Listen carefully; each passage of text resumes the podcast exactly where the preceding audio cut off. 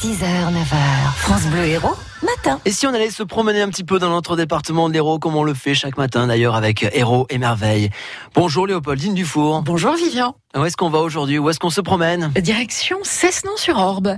Charmant village sur la rive droite de l'Orbe, à une trentaine de kilomètres de Béziers. Je vous propose de faire halte au hameau de Lunier, où quelques jolies surprises vous attendent.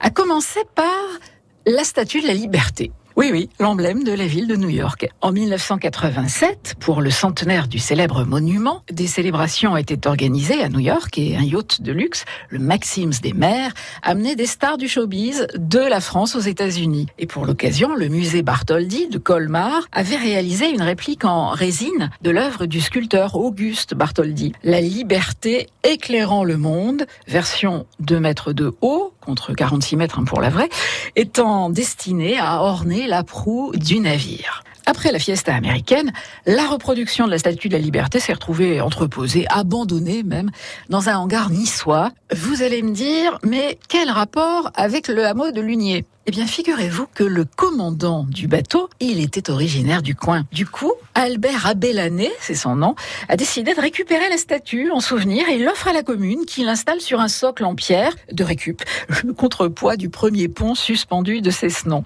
Et la statue de la liberté est depuis sur la petite place du hameau de Lunier, entourée de micocouliers centenaires. Et les randonneurs de passage ne manquent pas de faire un selfie, c'est quand même autant la classe que Liberty Island.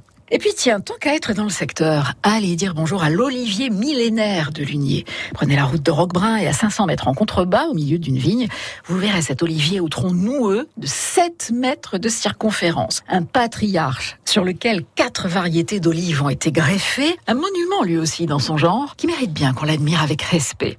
Alors, le hameau de Lunier à Cessenon-sur-Orbe, vous y passez quand?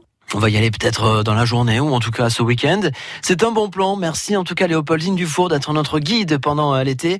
Vous retrouvez Héros et Merveilles sur le site internet francebleu.fr. France Bleu Héros.